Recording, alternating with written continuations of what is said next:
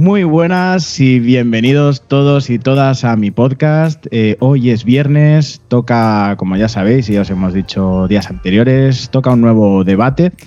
Em, estos días atrás, eh, ayer concretamente, os he puesto una especie de encuesta en Instagram, en las stories, eh, en mi perfil particular, para ver qué canciones o cuáles canciones son vuestras canciones favoritas, tanto de ahora como de cualquier otro tiempo, y poder así hacer una playlist y sacar alguna especie de conclusión. Eh, la verdad es que me estoy encontrando con sorpresas un poco extravagantes.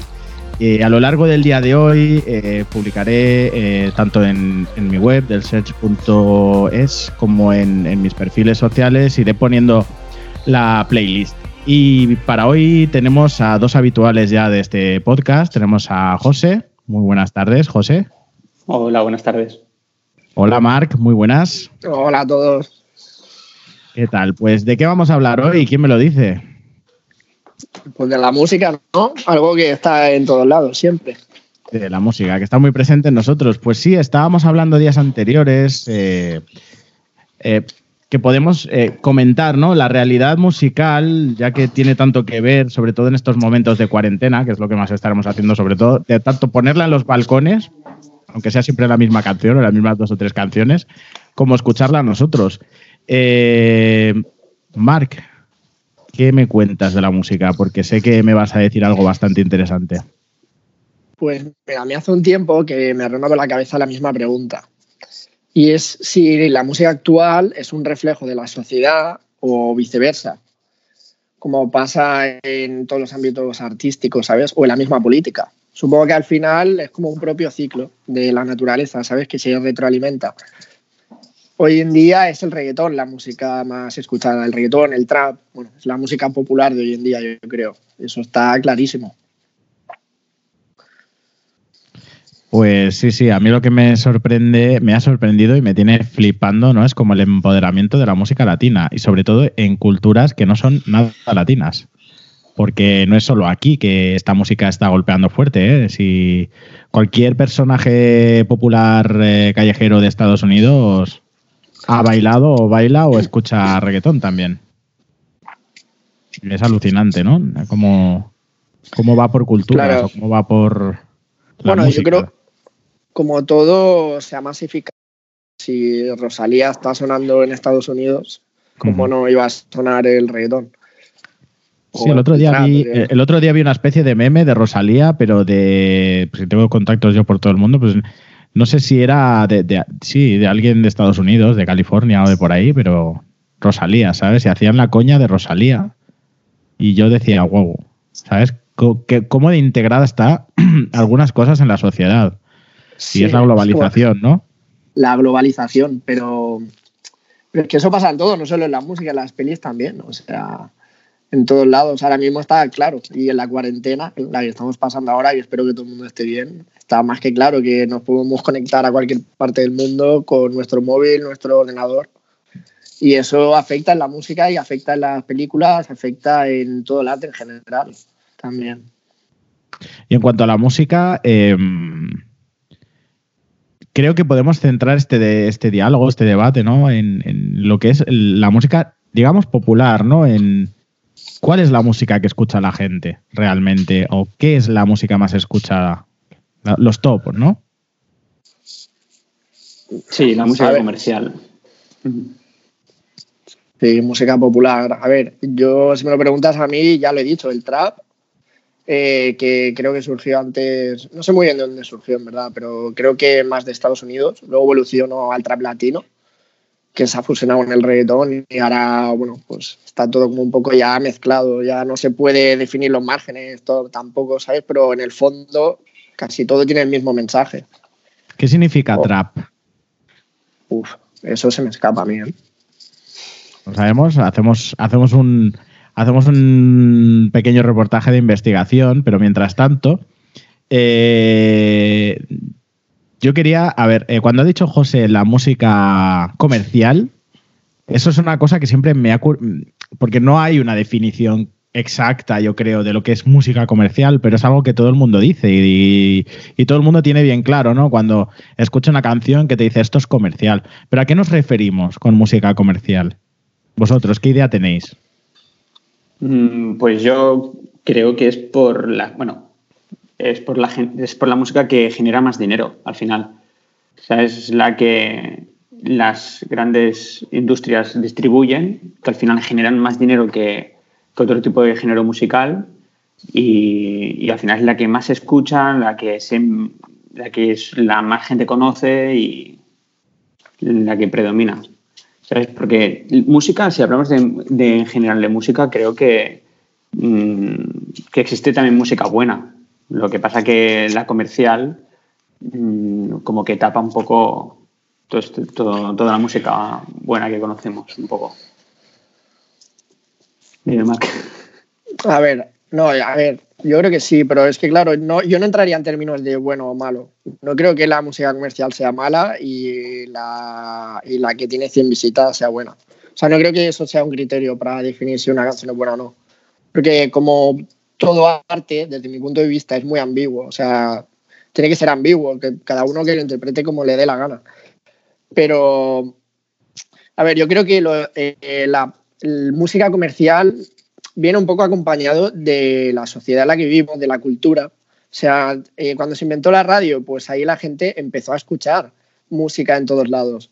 Antes la gente no escuchaba música en todos lados, no, teníamos, no tenían teléfono, no tenían radio, no tenían televisión, no la escuchaban en todos lados. Entonces yo creo que la música se comercializó y por cada vez había más eh, necesidad de o impulsividad, no sé cómo llamarlo, pues se fue comercializando más un tipo de música. Y si os fijáis, a lo largo de la historia, eh, desde, que, desde el jazz a la ópera, luego al rock, luego al disco, es como que la música ha ido perdiendo patrones. Tanto, y ya hablo del lenguaje musical, ¿eh? o sea, está clarísimo que hoy en día con, con ocho acordes se hace toda la música que, que sale en iTunes, al menos en el top 100. Pero respecto a lo de la música comercial que estabais hablando, la música, eh, es cierto, estoy de acuerdo contigo en que no hay que calificar eh, como música comercial música mala y música alternativa música buena, porque evidentemente hay de todo. Y, yo sé de música alternativa que es un auténtico pastel, eh, horrible, horrorosa, y música alternativa que es maravillosa y viceversa. Hay música que se le llama comercial, pero vamos a decirle, es que yo creo que lo comercial para mí es la música popular, es el pop, realmente. Pero la pregunta que yo me hago es, eh, ¿la música comercial, vamos a llamarla así, aunque lo odio, yo no me gusta esa palabra nada, pero ¿la música comercial lo es porque está hecha para serlo o es una música que se hace y luego acaba triunfando y se convierte en popular o comercial? ¿Qué creéis? Pues mira, a ver, yo creo que como todo en la vida, por ejemplo, voy a poner de ejemplo el fútbol. O sea, el fútbol, mm, antes no creo que se generase dinero con el fútbol. De hecho, han sacado una serie en Netflix ahora que no voy a calificarla, pero bueno, si está ahí la podéis ver. Un, The English Game se llama, sí. Pues habla, la gente antes jugaba al fútbol con sus familiares o con sus vecinos y de repente pues puede llegar alguien en la industria en, que vea que eso puede generar un dinero. Entonces ahí ya eh, no es que deje de ser fútbol, pero es fútbol y además de fútbol también es un negocio. Pues con la música puede pasar lo mismo.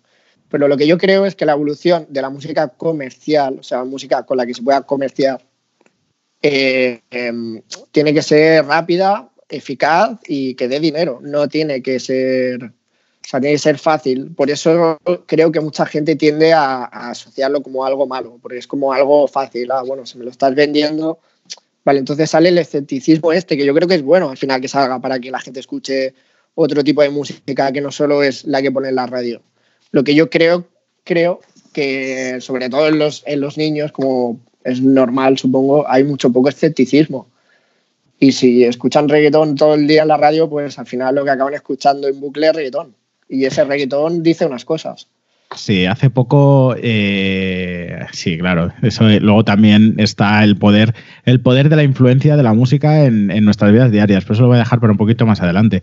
Yo hace poco leí un artículo sobre, bueno, la polémica y el escándalo que hubo con Milli Vanilli. Esto eh, os lo voy a explicar un poquito para quien no lo sepa. Era un dúo de música pop comercial electrónica. Eh, o música dance, más o menos, que realmente todo lo que había detrás de ese grupo era que un productor eh, los había contratado para ser la imagen de ese grupo. Es decir, ellos eh, siempre hicieron apariciones públicas haciendo playback. Siempre fue así, ¿vale? luego destaparon. Fue a raíz de que esta gente eran alemanes, esta gente fueron a, a, Estados Unidos, triunfaron tantísimo en MTV, era el MTV de los 90 y de los 80, ¿no? Era lo que mandaba triunfaron tantísimo que se vieron obligados a hacer mega giras, ¿vale? Entonces, eh, eh, claro, tú imagínate dos personajes eh, con canciones muy populares que, que, ahora no sonarán, pero si os las escucháis diréis, ostras, sí es aquella. en un escenario de a lo mejor 50 metros, gigantesco. Y claro, ¿qué hacen esas personas si no cantan y tal? Pues tenían que hacer playback. Sí que es verdad que a raíz de todo esto, luego se les descubrió, porque hubo en un mega concierto de estos, de un festival de MTV de estos de verano, se les colgó una pista y se quedó la, vocal, el vocal se quedó en bucle, ¿no? O sea, estaban actuando y era como tit, tit, tit, tit, tit ¿sabes? Y se quedó así. Y, pero el, todo esto destapó, todo esto destapó una realidad que estamos viviendo ahora y es en, grandes conciertos, grandes espectáculos que mucha, muchas veces la gente, yo he ido a muchos, ¿vale? He ido tanto a mini conciertos en un pabellón de pueblo como a grandes mm, espectáculos, pues mm, Madonna, Justin Bieber, Lady Gaga, cosas de estas. Eh, la gente critica muchísimo, muchísimo, muchísimo el tema del playback. Pero como un cantante que, por ejemplo, tú que haces música, lo sabrás en el estudio, lo difícil que es eh, dar el tono, eh, eh, conseguir la toma perfecta. ¿Cómo quieren que una persona que a la vez tiene que hacer coreografías imposibles cante? Es que es imposible ponerse a cantar cualquiera de vosotros y a dar botecitos, a ver qué sale. Entonces, claro, esta gente se ve obligada, pero todo esto es presión mediática por ofrecer el espectáculo. Se ven obligados a hacer playback, a reproducir pistas, a cantar por encima. Pues ya enseguida la gente está buscando la puntillita. No, Lady Gaga hacía playback, o la otra hizo playback, o el otro hizo playback. Obvio, obvio. ¿Sabes? Entonces se pierde mucho, porque realmente esta gente, al hacer esto, se degrada mucho la imagen de artistas, ¿no? Que tienen o de cantantes, pero realmente eh, esta gente luego sale a hacer pues se sientan en un sofá y te hacen un acústico enseguida. Y ahí realmente lo flipas, te das cuenta de que realmente son cantantes, son artistas y que no solo es por la imagen, sino también es porque lo valen. No es un cualquier pelele que está haciendo playback. ¿Qué me querías decir, Marca? Eh, nada, que se genera otra cuestión muy importante cuando dices eso, y es que hoy en día eh, cualquiera puede cantar con la tecnología que tenemos, la autotune misma, y a ver, no voy, a entrar en, temas más técnicos, pero es que hoy en día casi cualquier persona puede cantar. Entonces también es más normal que sea más común el, playback. Aparte de por lo que has dicho, que es, es que es así, claro. Es que es un esfuerzo y además todo, el año gira cantando. Si en el estudio a veces hacen falta 30 tomas para, para 10 segundos de, palabras. Y, o sea, claro, es evidente, es la exigencia. O sea, no, no significa que no sepa cantar, pero es, es, una voz y, claro, y es humana, tiene límites. Claro, entiendo, sí, esto, pero esto, es, otro tipo de gente, ¿no? Ahí yo veo grandes artistas, por ejemplo, yo pues eh, a veces, vamos a poner el ejemplo de Justin Bieber, que es muy odiado, pero yo lo he escuchado cantar en acústicos, o sea, eh, dentro de, esta, de estos megaconciertos eh, se veía como la necesidad de que el, el artista se sienta en un sofá, esto, el, todo el concierto es un mega espectáculo de saltos, bailes, luces, pum, explosiones. Y en un momento dado, en una canción, es como que sienta la necesidad de decir, aquí estoy yo y yo sé cantar. Se sienta en un sofá, se coge una guitarrita, se canta la guitarra, se toca la guitarrita y canta. Y, te das cuenta que, hostia, realmente el chaval sabe cantar, no es un, un tontai que le han puesto lo que hablábamos, este tipo de tecnologías. Y luego está viceversa, ¿no? Están los, no vamos a decir nombres, uno que se apellida Rivera y otro del Monte, ¿ves? Todos son como muy campestres, ¿no? Los Montes, los Riveras y esta gente que, que, no saben cantar, realmente eh, lo que hacen, si le quitas todo, todo el aparato que lleva encima, parece que estén eruptando. Y, y esta gente triunfa también. Triunfa y venden, venden viven de la música. Y es lo que decías tú, ¿no? Eh, la tecnología de hoy día. Me gustaría ver una gira de esta gente, debe ser divertida. Claro, a ver, en ese aspecto yo creo que por eso también los espectáculos han evolucionado a otra cosa, a los conciertos. Yo hace mucho que, no voy a uno. El último a Fangoria, que fuimos juntos. Y claro, pero ellos son como más clásicos en ese aspecto. Pero bueno, al menos desde mi referencia. Sí, musicalmente hablando, ¿eh? no estilísticamente hablando. claro, Tecnológicamente hablando. O sea, claro, Fangoria canta bien y luego, pues, bueno, fusiona. La... Es que, claro, en su momento lo que ella fusionaba era moderno, pero ahora ya ha pasado de ser moderno a ser algo clásico, porque, claro, Fangoria, como somos generaciones diferentes, pero bueno, ya se me entiende. Sí. O sea, claro, ha cambiado, todo el mundo puede cantar, pero es que aunque pueda cantar o no pueda cantar, el playback no, no, no significa que, una cantante no sepa cantar. Y bueno, chicos, referente a, lo que hablábamos de, cómo la música influencia a las generaciones, también yo tengo aquí, he hecho un pequeño eh, reportaje de investigación por mi cuenta y he visto ¿no? más o menos qué estilos triunfaba por épocas. ¿no? Y lo primero que he visto, y me ha resultado curioso, y es cómo nos dirigen o cómo dirigen a la juventud, o cómo es, en los 60 había dos grupos que triunfaban mayoritariamente, y unos eran los Beatles y los otros eran los Rolling Stones. Y curiosamente, los Beatles eran los chicos buenos y los Rolling Stones eran los chicos malos y ya los dos tenían unas imágenes muy marcadas y todo el mundo o vestía como los Rolling o vestía como los Beatles. Eh, ¿Cómo creéis que esto está influenciando hoy día y qué poder tiene la música hoy día para mover generaciones? Claro, es que eso es lo que comentaba al principio, que yo no sé hasta qué punto una cosa surge de la otra, ¿sabes? No sé si la música ha sido reflejada por la sociedad o la sociedad a su vez eh, refleja la música, ¿sabes? Em, antes, por ejemplo, la música también tiraba mucho hacia el al amor romántico, lo que tú has dicho, los Beatles, los buenos, el amor romántico, como Disney mismo. Luego también hay el aspecto malo. Sí, yo creo que se puede influenciar mucho a través de la música y se influencia mucho. Luego, que haya un tema conspiranoico detrás o no, eso lo dejamos. Sí, no, no, no, no, a otros, pero, pero que tiene un. Claro, en el, en el inconsciente social, pues hace mucho. Y, y, es. Y hoy en día la música se refleja mucho en lo que reitero y he dicho antes, los patrones musicales, hablando en lenguaje musical, hoy en día son muy repetitivos. Entonces es muy fácil que tú cualquier canción ya te suene familiar y agradable de primeras, pero que te aburra muy rápido. Por eso cada semana tenemos una tendencia nueva en YouTube y escuchamos una canción nueva, pero que es igual que hace que la de la semana pasada.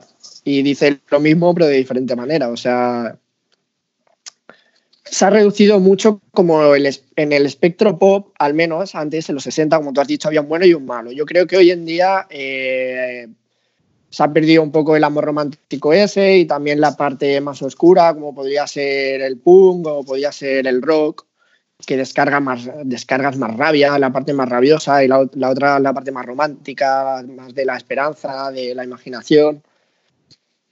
Y claro, eso evidentemente que influye en la gente que lo escucha. Claro. José, ¿qué, piensas, José, tú? De, ¿Quién influencia a quién? ¿Influencia a la gente o los gustos de la gente a la música? ¿O es la música la que está influenciando los gustos de la gente? Mm, bueno, yo creo que la música es un reflejo de la sociedad directa.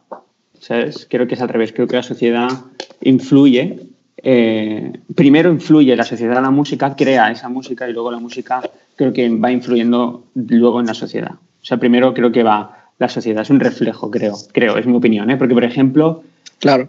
Eh, y siempre hablando de, que la, de la música que más se escucha ¿eh? en ese momento, porque luego en cada, en cada época, en cada momento se escucha mucho, mucho tipo de música, pero lo que más se escucha en ese momento es un reflejo, es un espejo a la sociedad que hay en ese momento. En los 60 por ejemplo, que decías que eran los Beatles, si te fijas, tiene mucha relación con la política o la situación social que en ese momento. Si, por ejemplo, en los 60 eh, em, muy, reivindicaban mucho las creencias, salían de una creencia muy mm, que todos eran muy, muchos muy católicos, muy muy rectos, eh, empezaban a dudar sobre todas esas creencias políticas que exigían y de dictaduras y demás. Entonces empezaban a surgir unos ideales de, de, pues, vamos a revolucionar esto, vamos a decir lo que pensamos, vamos, si nos dicen que vistamos, la mujer vistan de una forma y los hombres de, otra, vamos a, vestirnos como nos dé la gana. Vamos a decir más o menos pues lo que pensamos. Pues si somos duros, duros, si somos, eh, no sé, ¿sabes? Y un poco pues salió y triunfó mucho los Beatles, ¿no? Eh, por eso, y también los Rolling Stones. Si luego subes y vas a los 80, claro, tú te vas a los 80 y ¿qué pasa en los 80? En los 80 em, pues empezó a coger mucho protagonismo la mujer, empezó a trabajar la mujer en, los trabajos, el hombre se tenía que quedar en casa, la mujer salía más. Pues bueno, es como que la música empezó a aparecer más el, amor hacia la mujer, empezó a ser canciones más románticas, las baladas empezaron a salir en los 80, eh, pues en los 80 también en los 80, em, en los 80, datos rápidos en los 80, eh, empezó, a, empezó a fluir el rap. Eh, nació el rap, más o menos. Eh, Grandmaster Flash and the Furious. Estas reseñitas puede sonar una peli, pero no, se llama así, Grandmaster Flash and the Furious, que realmente es de una serie que daban en Netflix sobre el Bronx que son de esas obras maestras que, luego cancelan, hacen una temporada genial y luego las cancelan, pero no se entiende. Luego, como tú has dicho, Michael Jackson se convierte en el rey del pop, eh, Thriller vende millones de copias y después, ¿qué más pasa en los 80? Que empieza a aparecer la música disco, que tiene que ver mucho también con el tema del rap, de hecho bebe de ahí. y, no, y ahí triunfan las grandes divas, como dices tú, Madonna, triunfa Cher, y luego nace también grupos de música electrónica, tipo de Page Mode y tal, pero eso ya era el contrapunto, ¿no ves? Siempre hay unos oscuros y siempre hay los, las divas o los divos y, toda esta gente. Y, es eso lo que tú nos comentabas, exacto. Pero son estereotipos, ¿eh? Si te das cuenta todo. Claro. Sí, pero a lo que yo quería decir es que era que, bajo mi parecer, es, un reflejo directo a la sociedad que en ese momento, ¿no? A esa a la evolución emocional que hay en, ese, en ese momento de la sociedad, en la estatus que existe, en las ideales creencias, y de ahí surge pues una, unas, un, bueno, un tipo de música y también, bueno, en formas de vestir y demás, ¿no? Pero yo creo que luego ya hablaremos de eso, porque tampoco quiero llegar hasta el 2000, pero creo que en el 2000, con la era de Internet y tal, todo esto cambia. Todo esto cambia un poco. Así que ya llegaremos ahí. Cuando llegue el 2000 y tal, pues, ¿sabes? Porque luego vienen los 90, que es la época dorada del rap y demás. Pero bueno, ¿vosotros qué opináis sobre todo esto? Pues mira, yo quería dar un contrapunto a lo que estabas diciendo, eh, que es, eh, yo, esto es como lo del huevo la gallina, ¿no? Lo que estamos hablando, y, y a mí me parece todo lo contrario. Me parece todo lo contrario, que es realmente la música o la imagen que venden a través de la música la que convence a la gente de que esto es así o esto es asá. Es, es, lo mismo que los estereotipos de los futbolistas, ¿no? Que el peinado de moda entre los chavales es el que lleva un futbolista de turno. Mira, yo ahora escuchando. Sí, esto es del 2000, creo yo más. Es, sí, yo creo que siempre ha sido así. Es más de los 2000, pero es lo que yo digo. Yo creo que, eh, que los dos, en este caso lo que habéis dicho, tenéis razón, pero por eso digo que se, es algo que se retroalimenta. Pero cuando pasa a ser algo comercial, de lo que se puede sacar dinero, pues como todos sabemos, se puede corromper. ¿Y hasta qué punto sabemos qué corrupción hay en la industria musical hasta hoy en día, sobre todo de los 2000 al 2020?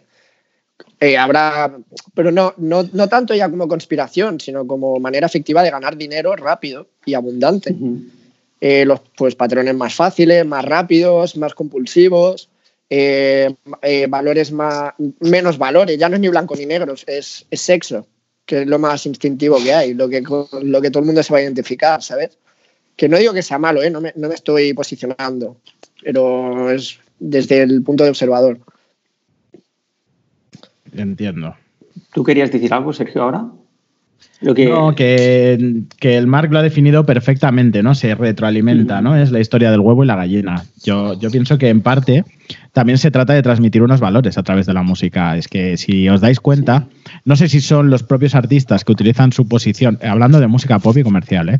Sí que utilizan su posición de, de divos, de reyes, de la música, de príncipes de tal, de para transmitir un mensaje pero a favor o, es comercialmente que lo hacen pues las grandes corporaciones, ¿no? las grandes empresas musicales pagadas por quien sea. Por ejemplo, yo qué sé, está muy de moda en esta generación, ¿no? los grandes cantantes pop, cómo transmiten eh, mensajes súper, bueno, esto ya fue hace unos años, ¿no? LGTBI eh, exagerados, eran como los súper defensores de la causa y, pero claro, no sé si, bueno, eso se retroalimenta. No sé si son ellos que utilizan su posición para transmitir esos mensajes, lo cual les hace muy loables, o al revés, o tratan de vender unos valores a través de ellos.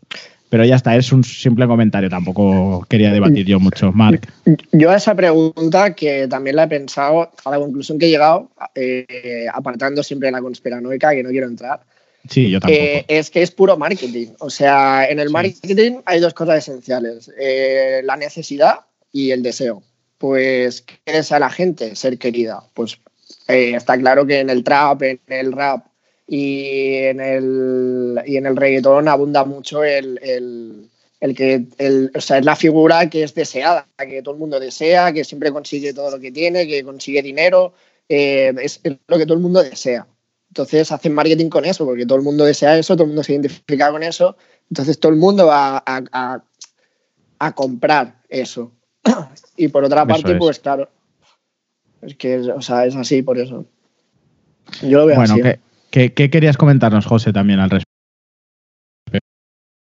Em, el tema de los valores que has sacado, em, creo que también eh, es directamente proporcional a, los, al, peso social que hay en ese momento, ¿vale? Por ejemplo, eh, pues eh, si en los 60 o los 70 habían dictaduras y la gente pues mm, tenía mucho más peso, tenían un peso social en el, momento de pensar y, de opinar, estaban pasando por momentos duros y demás, ¿no? Pues tenían el, al momento de forma de expresión, que es la música, que es otra forma de expresión, es un arte más, pues tenían, tenía más peso la música. La letra tenía consistencia, tenían valores, tenían um, algunos valores que compartían todos en ese momento. Y eso se transmite hasta el 2000, ¿vale? Luego en los 80, bueno, en la posguerra también, en la era de Internet, y, y todo esto hasta el 2000. Por eso yo creo que a partir del 2000, no toda la música, pero la mayoría de la música tiene carencia de valor,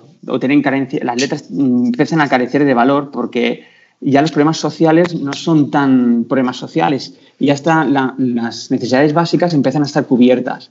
Por lo tanto, la, sociedad, la gente tiene menos que decir o menos que decir importante. ¿Sabes? Ya tiene menos cosas que decir, pues empiezan a comentar y a, cantar cosas más banales, ¿no? Pues más cosas que a mucha gente no le llena o que no le llaman la atención a mucha gente, o al menos sí que le llaman la atención a la gente, pero a la gente que comparte los mismos problemas banales. Y ahí empezamos a reducir el valor social. ¿Sabes? Más o menos me habéis entendido por dónde voy, ¿eh? nunca hablo de toda la música. sí, sí, sí, en general. ¿eh? Yo te he entendido perfectamente. De hecho, me, acabas de recordar una cosa que me hace mucha gracia, experimento social.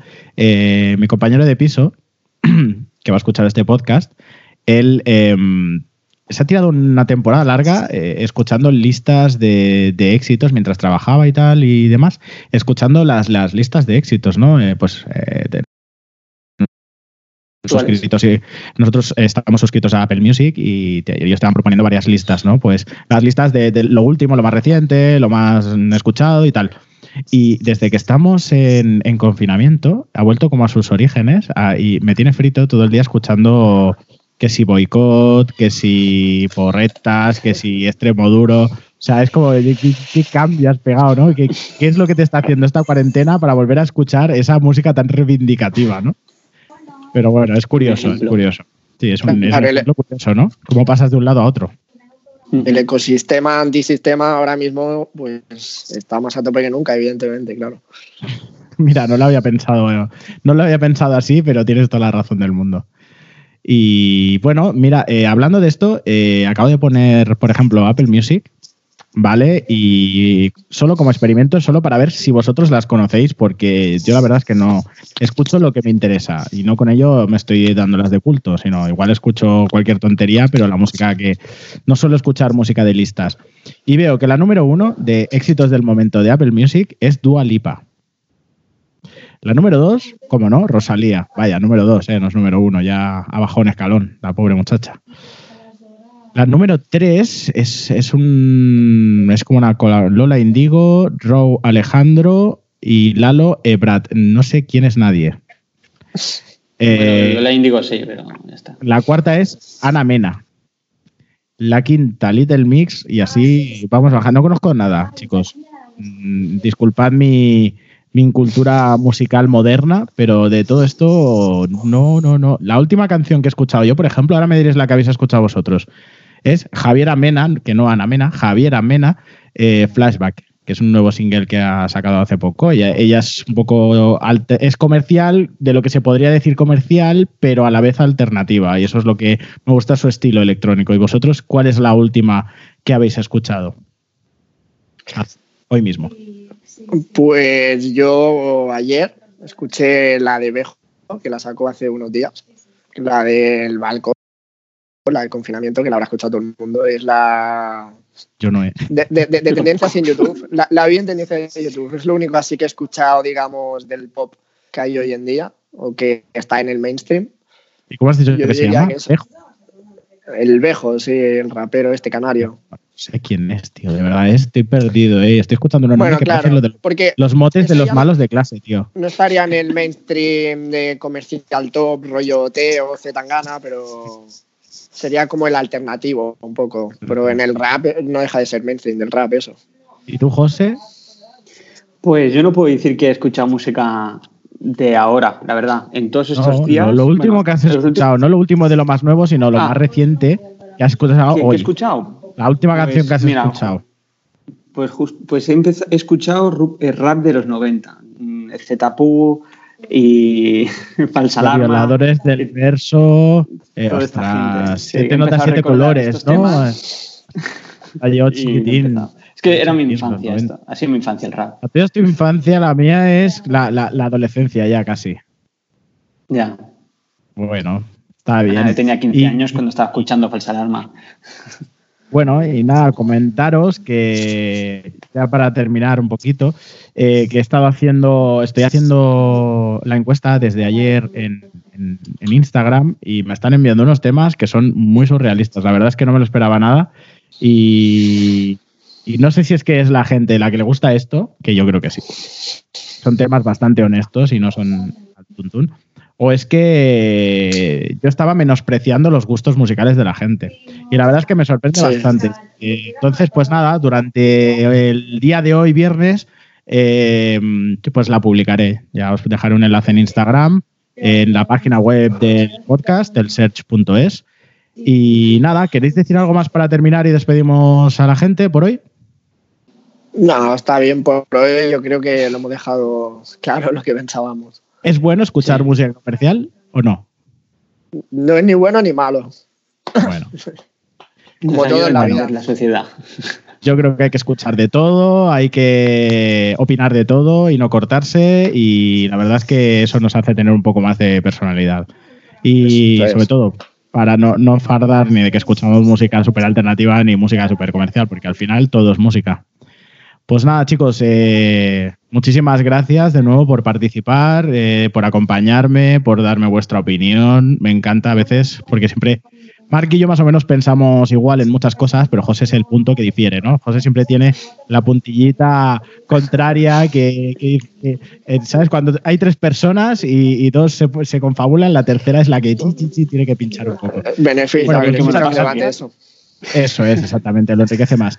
Pues muchísimas gracias, eh, gracias sobre todo a todos vosotros por haber escuchado el podcast, por haber tenido la paciencia de aguantar esta clase de debates y sobre todo lo que tengáis que opinar o lo que queráis comentar al respecto, si queréis participar todavía estáis a tiempo en la, en la encuesta, está en mi perfil de Instagram que os lo voy a dejar en, en, las notas del programa porque es mi perfil personal y no el perfil del podcast, el search.